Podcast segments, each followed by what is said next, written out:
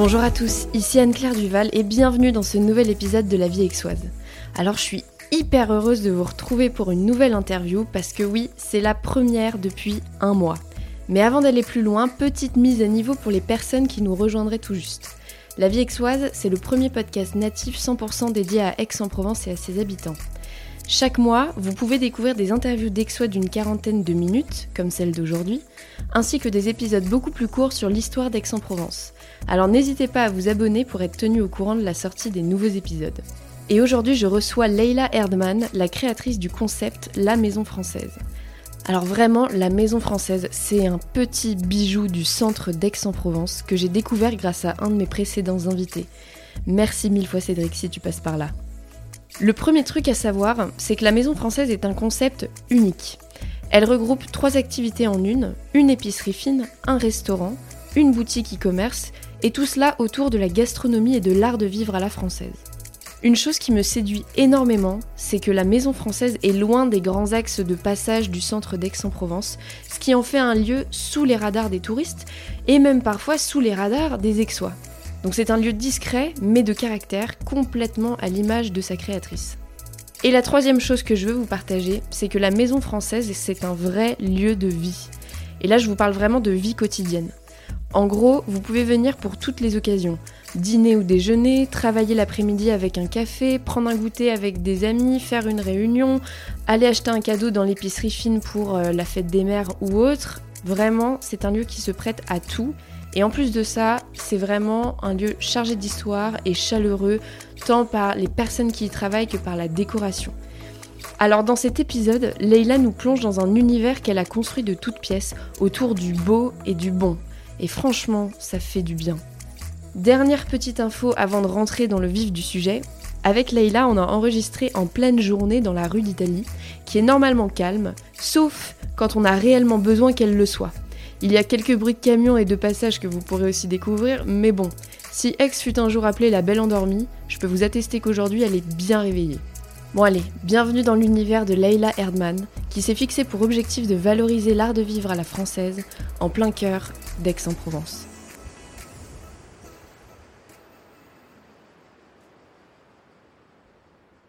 Bonjour Leïla. Bonjour. Je suis ravie de vous recevoir. Ça fait plusieurs semaines qu'on se court après et enfin on se voit. Ça y est, on a réussi. on a réussi. À aligner nos agendas bien chargés de part et d'autre. Ça c'est vrai. Pour commencer, en fait, pour les personnes qui ne vous connaîtraient pas, vous êtes la créatrice de la Maison Française. La Maison Française, quand on rentre dedans, c'est un lieu absolument incroyable. Déjà, un, par son histoire et deux, parce que vous en avez fait. Est-ce que vous pourriez décrire aux personnes qui nous écoutent ce qu'elles peuvent s'attendre à voir, finalement, en arrivant dans ce lieu? Alors, un lieu qui est double d'ailleurs, hein, puisqu'on a deux adresses qui se font face à face dans la rue Fernandol, donc juste à l'angle de la rue d'Italie. Bah, c'est cette impression de rentrer dans un, bâtiment quasiment historique, hein, puisque les deux locaux que nous occupons euh, étaient euh, historiquement dédiés euh, aux chevaux. Donc à l'entrée du, quartier Mazarin, et donc un univers qui vous projette tout à la fois dans cette, atmosphère authentique, historique, et dans quelque chose de, très sophistiqué, raffiné, élégant et cosy à la fois, puisque les, les retours qu'on peut partager avec nos clients, c'est cette impression d'arriver un peu chez soi et de pouvoir s'approprier l'endroit euh, au travers de ces de ces matières, de ces couleurs, de certains éléments très domestiques. Voilà. La cheminée, par exemple La cheminée, les éclairages indirects, les canapés en velours. Voilà. C'est génial. Mhm. Alors, avant d'aller plus en détail sur la maison française, vous avez créé cette, euh, donc, euh, ce, lieu quelque part un peu hybride il y a quelques années. C'est assez récent finalement, mais vous n'avez vous pas toujours fait ça. Vous avez d'ailleurs eu une vie qui était un peu à l'opposé de ça avant. Est-ce que vous pourriez revenir sur le, ce premier chapitre un peu de votre vie professionnelle, ou ces premiers chapitres en tout cas? Alors ce premier chapitre qui est assez... Euh, euh, assez cohérent et passionnant d'ailleurs, puisque j'ai travaillé pendant une vingtaine d'années dans, dans, la santé, dans des grands groupes privés dans lesquels j'exerçais des fonctions de direction ou de direction générale. Voilà, donc une première tranche de vie passionnante, exigeante, très tourner vers l'humain euh, et aussi vers les lieux, hein, puisque la santé, c'est des lieux de prise en charge avec euh, des atmosphères qui, influencent euh, la vie des patients. Et effectivement, à la quarantaine, je décide de, ben, d'entamer un nouveau chapitre et de laisser mon tempérament entrepreneurial euh, s'exprimer avec euh, bah, tous les risques et puis tous les, euh, tous les plaisirs et les bénéfices que ça, peut, que ça peut apporter. Donc tout ça est très récent puisque la Maison française a, démarré son activité fin 2018 et en, réalité avec l'installation de l'adresse exoise en 2019. Donc D'accord. Il n'y a, a, pas trois ans. Voilà. Bah, ça va bientôt faire trois ans. C'est l'anniversaire cette année. C'est ça.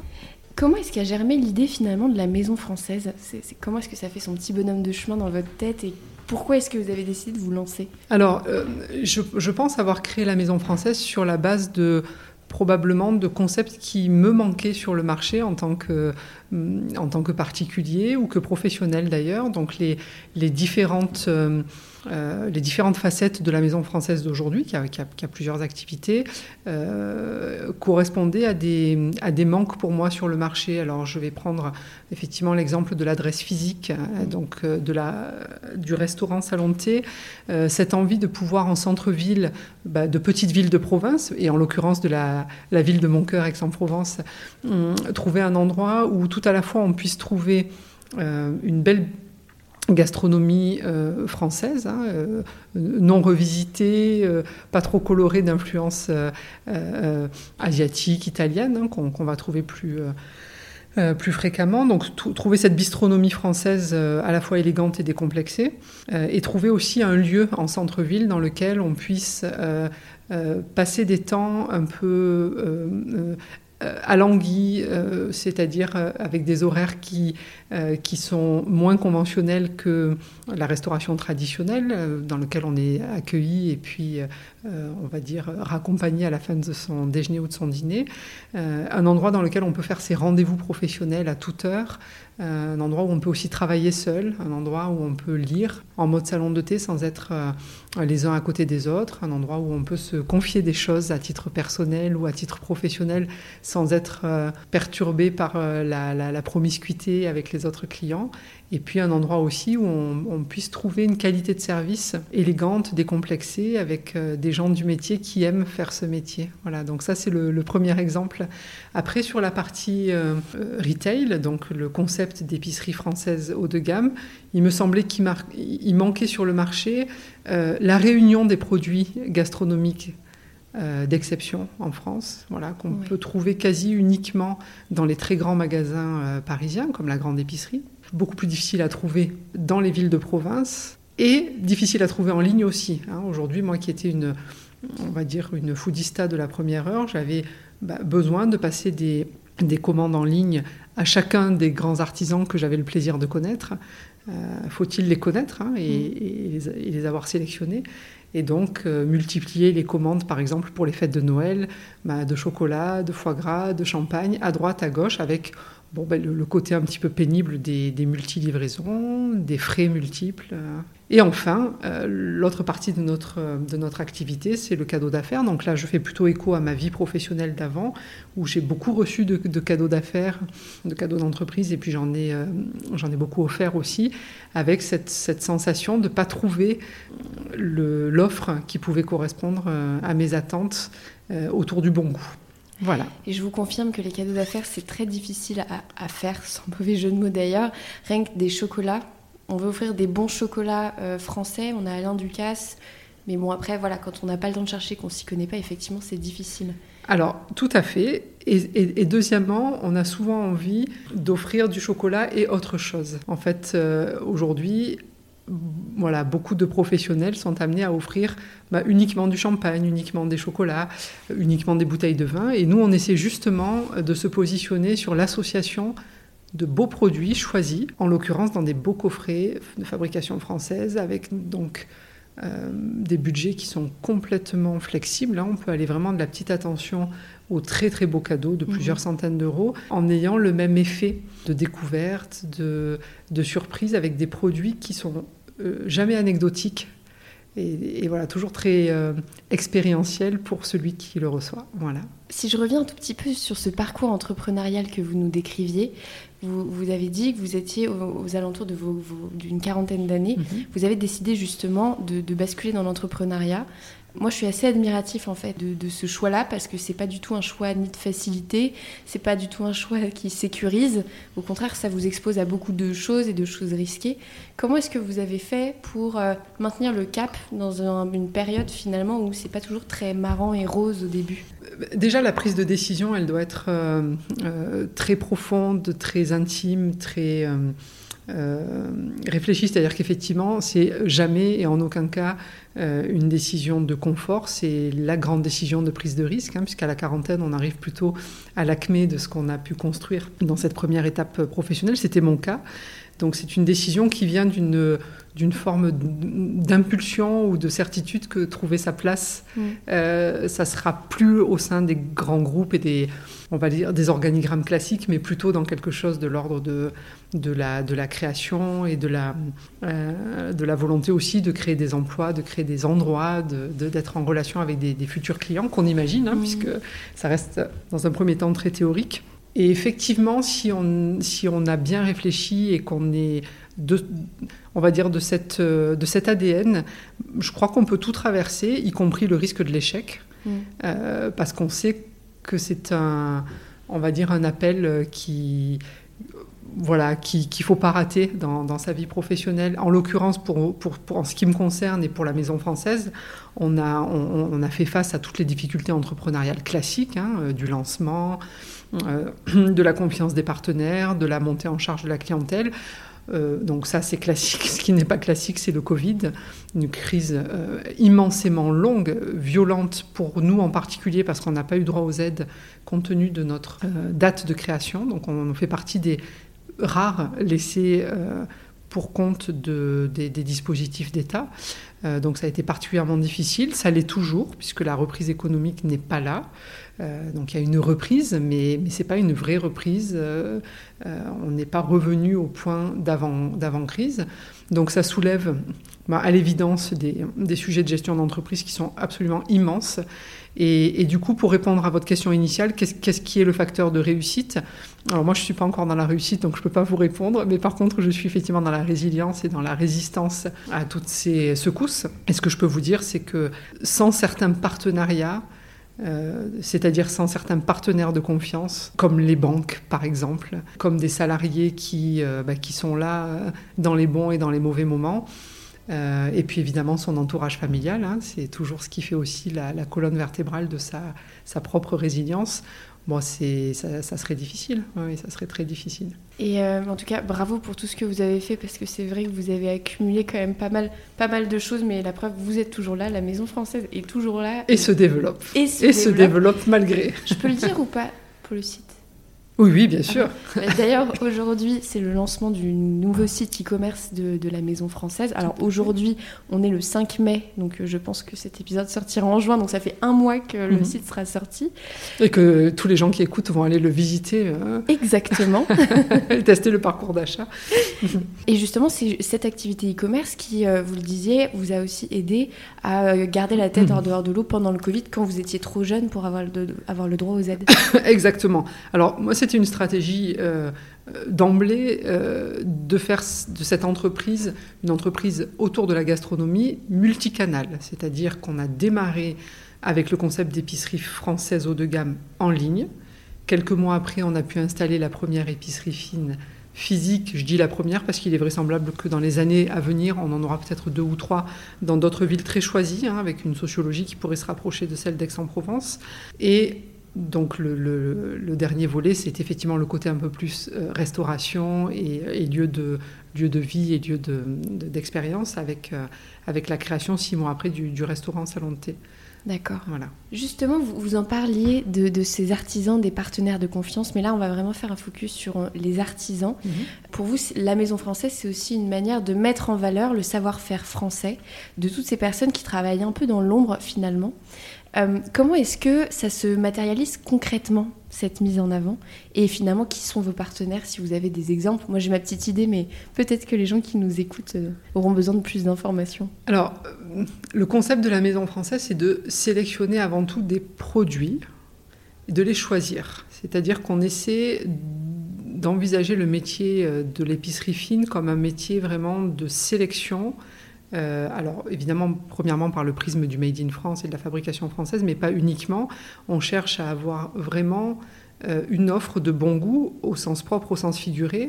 Donc on cherche évidemment des produits qui ont une certaine élégance et qui, qui peuvent être flatteurs à recevoir ou à, ou à avoir chez soi à consommer.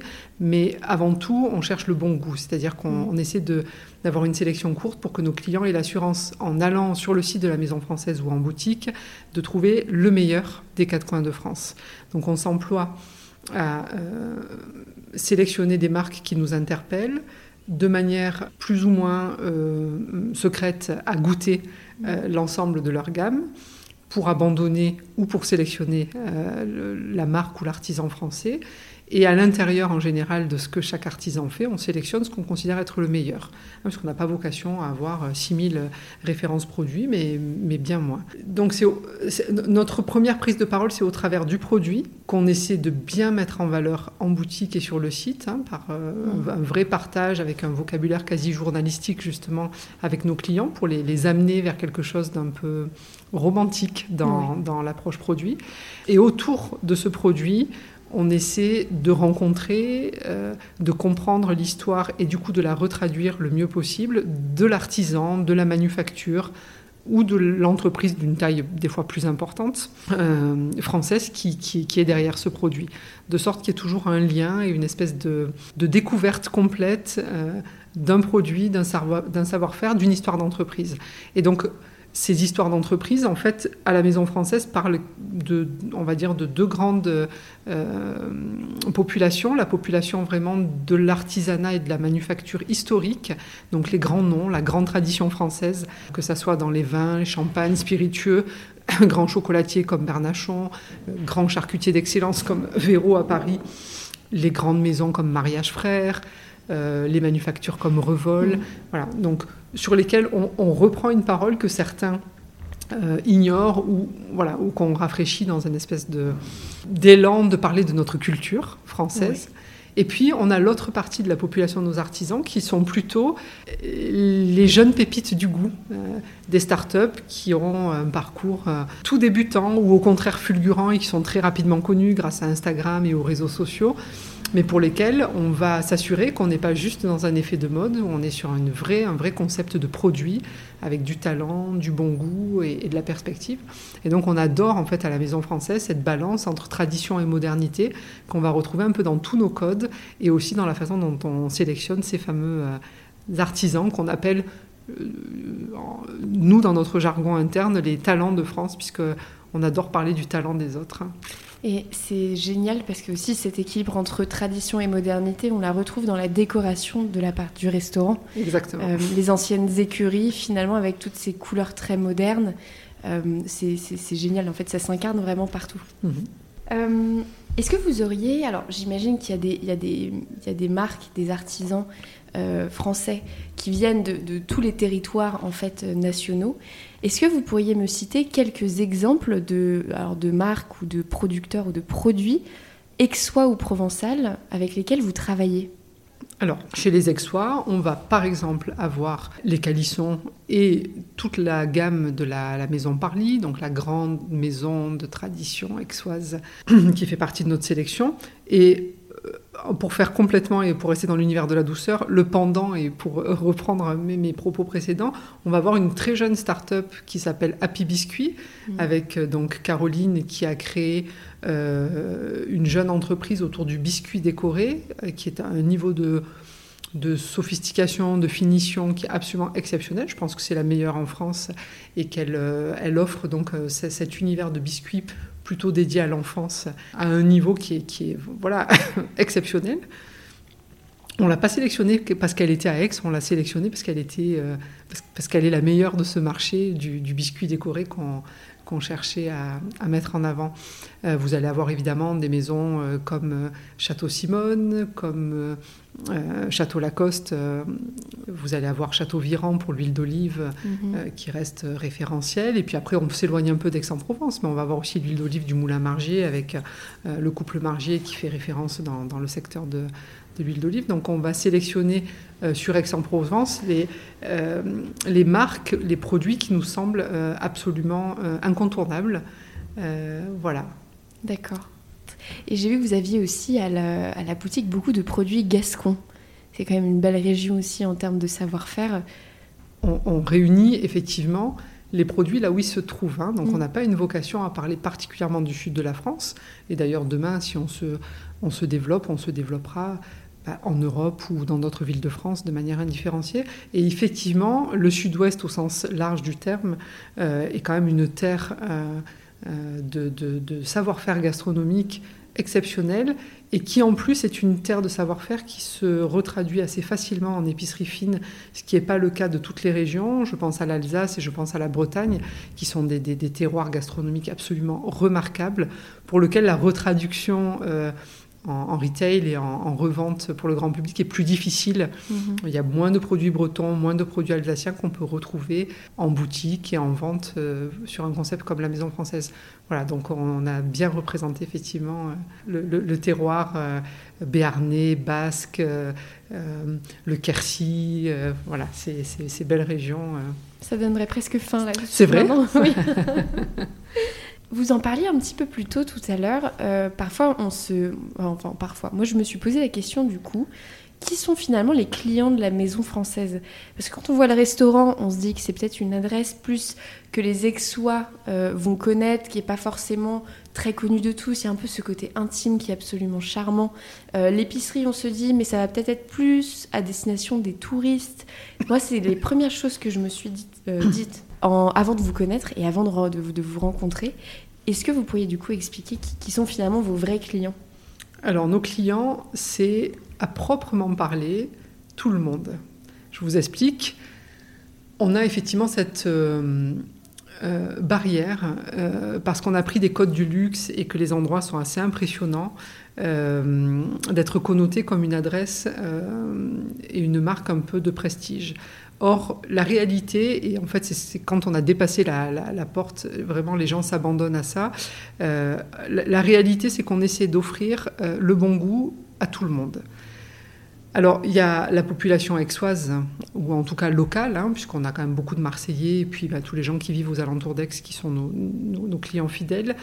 Euh, on, va tout à la fois s'adresser à des particuliers qui ont du goût, qui ont du goût. Ça ne veut pas forcément dire avoir euh, des dépenses euh, euh, inconsidérées, que ce soit en boutique ou, au restaurant. Les générations aussi sont toutes concernées, c'est-à-dire qu'on va avoir des personnes très âgées qui vont apprécier ce côté salon de thé chic et, bourgeois.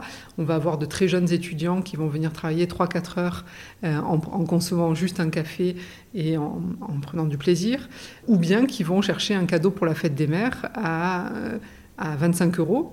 Euh, mais avec effectivement un joli sac cadeau, des produits qui ne sont pas anecdotiques et qui font, qui font plaisir à coup sûr. Et en parallèle de ça, on va avoir aussi chez les Aixois bah, les professions libérales, euh, les catégories socio-professionnelles les plus élevées qui vont pouvoir venir faire des dîners personnels ou des déjeuners d'affaires mmh. dans des conditions euh, euh, très, euh, voilà, très décontractée, mais quand même très élégante. Mm. Et effectivement, moi, j'adore voir à la maison française quelqu'un en train de grignoter une assiette de fromage à, à 15 heures euh, à côté d'un voilà, couple qui aura commandé du caviar avec une bouteille de ruinard mm. à l'entrée. Et en fait, tout ça marche très bien et en fait un lieu ouvert et décomplexé. C'est là donc la même chose côté, côté boutique, hein, où on peut effectivement faire une toute petite attention, dépenser quelques euros au mm. sens propre, comme faire des, des, vraiment des très beaux coffrets, des achats haut de gamme.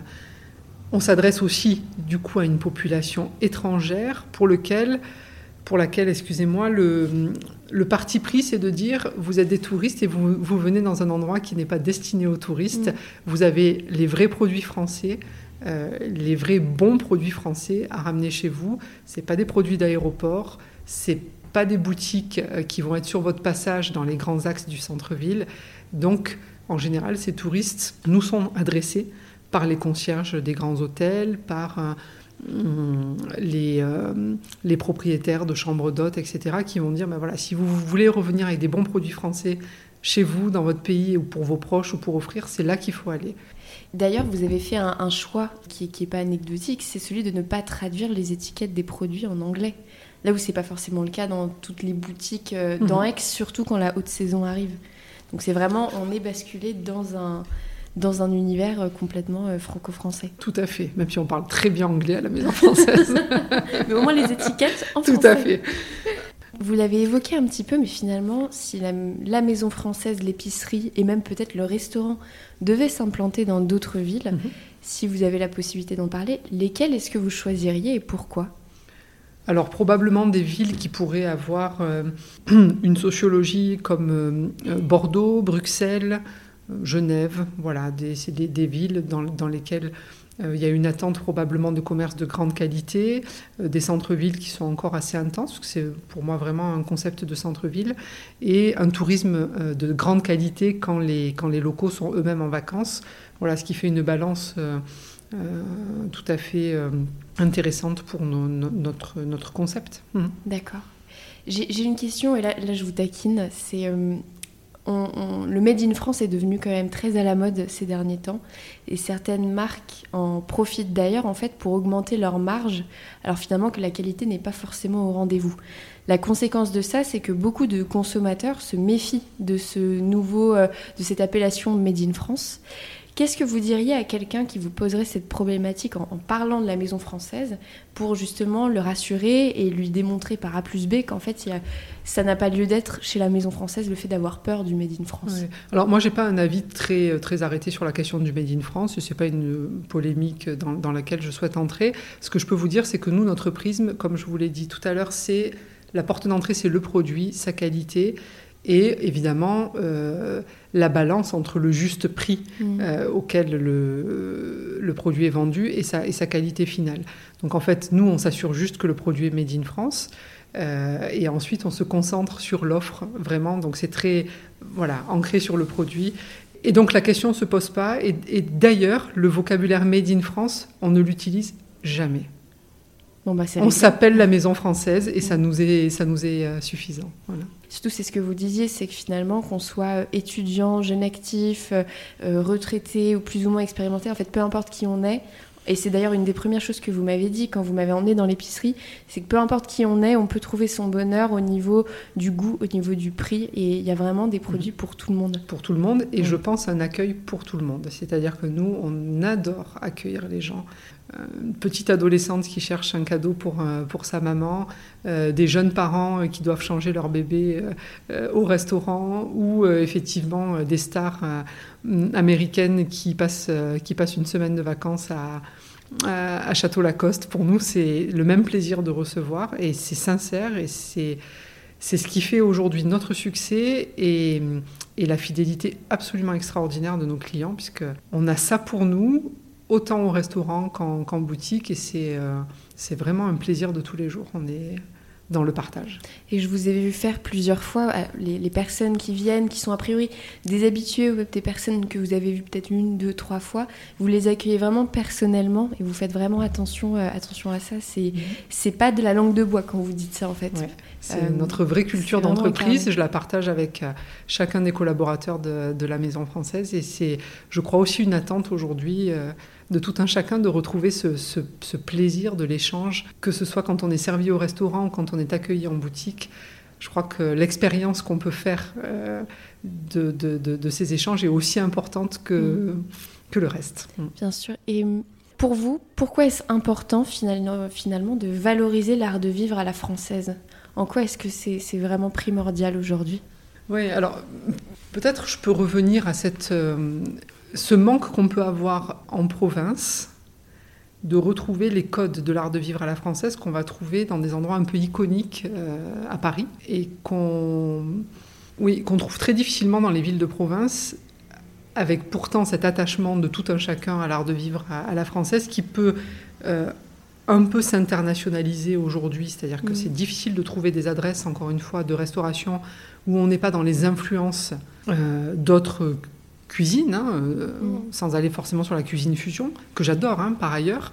Mais c'est vrai que trouver des adresses où on mélange cette, euh, authenticité à la française avec les codes modernes, en définitive, on le trouve assez rarement. Et puis, cette volonté tout simplement de réunir les produits de fabrication française avec ce savoir-faire gastronomique, ça n'existe pas.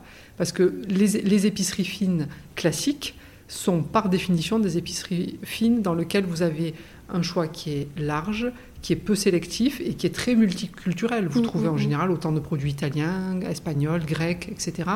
Et au final, l'intensité euh, des gammes de produits français, vraiment de belles marques, dont beaucoup de Français n'ont pas connaissance. Je vous donne un exemple, une brioche iconique qu'on vend mais véritablement comme des petits pains à la maison française, que ce soit en ligne ou en, ou en boutique, le, pastis d'Amélie, une grosse brioche à la, à la, vanille qui est fabriquée à Mazerolles dans un petit village à côté de Pau. Voilà, ça, si on n'a pas croisé sa route euh, à titre personnel, on ne le découvre pas. Voilà, nous, notre mm. plaisir, c'est de faire découvrir ces savoir-faire français, connus, méconnus, peu importe, mais voilà, de, les réunir. Et, c'est, cet art de vivre, hein, ce côté un peu slow food à la française, qui, mm. voilà, qui me semblait ne, pas être facile à, à trouver et qu'on a voulu créer. D'accord. J'ai une, du coup une dernière question à vous poser, Leïla. Quels sont les projets que vous avez pour la Maison Française sur la fin de l'année 2022 et finalement bah, le début peut-être de 2023 Alors, là, cette année, on, a surtout euh, vocation à, continuer à approfondir ce qu'on fait sur la partie vente, c'est-à-dire que notre boutique se développe, commence à être de plus en plus connue. Notre boutique en ligne s'est refait une beauté et donc... Euh, notre site a, vocation à toujours se développer avec une belle communauté quand même de, clients fidèles et de followers sur Instagram qui nous, qui nous accompagnent. On a euh, notre pôle d'activité cadeau d'affaires, cadeau d'entreprise qui est en très très forte croissance et donc mmh. on répond euh, de plus en plus souvent à des, à des marchés d'entreprise, des petits marchés, des très grands marchés. effectivement, nos coffrets cadeaux euh, chics et gastronomiques ont, ont vocation à à, vraiment devenir référentiel, euh, je, pense, sur, sur, ce, sur ce marché. Quant à l'adresse physique, donc notre restaurant, euh, il va prendre un petit peu des couleurs le soir, donc ça c'est bientôt, c'est dès le mois de juin, puisqu'on a décidé de euh, bah, de créer une très belle carte de cocktails avec des tapas français gastronomiques qui nous permettront le soir d'avoir une atmosphère un petit peu plus enthousiaste à côté de notre activité de, restauration traditionnelle et d'habiter cet endroit magnifique que, vous connaissez avec euh, voilà, des beaux cocktails, de la musique, une atmosphère et toujours la gastronomie en cœur d'expérience. C'est génial. En, en tout cas, moi j'ai hâte de voir ça. On vous attend. Leïla, merci beaucoup pour le temps que vous m'avez consacré, que vous nous avez consacré. Euh, c'était un plaisir vraiment de vous recevoir sur le podcast. Et euh, si les personnes d'ailleurs veulent vous contacter, quel est le meilleur moyen pour elles de le faire? Oh, bah écoutez, par tout moyen utile. Instagram, votre site internet. Instagram, le euh, site internet, passez nous faire un petit coucou physique, la boîte contact à la maison française. En fait, on est très connectés. Hein. Oui, oui, oui. Bah, je mettrai de toute façon tout ça dans les descriptions de l'épisode. Merci beaucoup. Merci Claire, c'était un plaisir de partager. Merci beaucoup, au revoir. Au revoir. Et c'est la fin de cet épisode, merci d'être resté avec nous jusqu'au bout.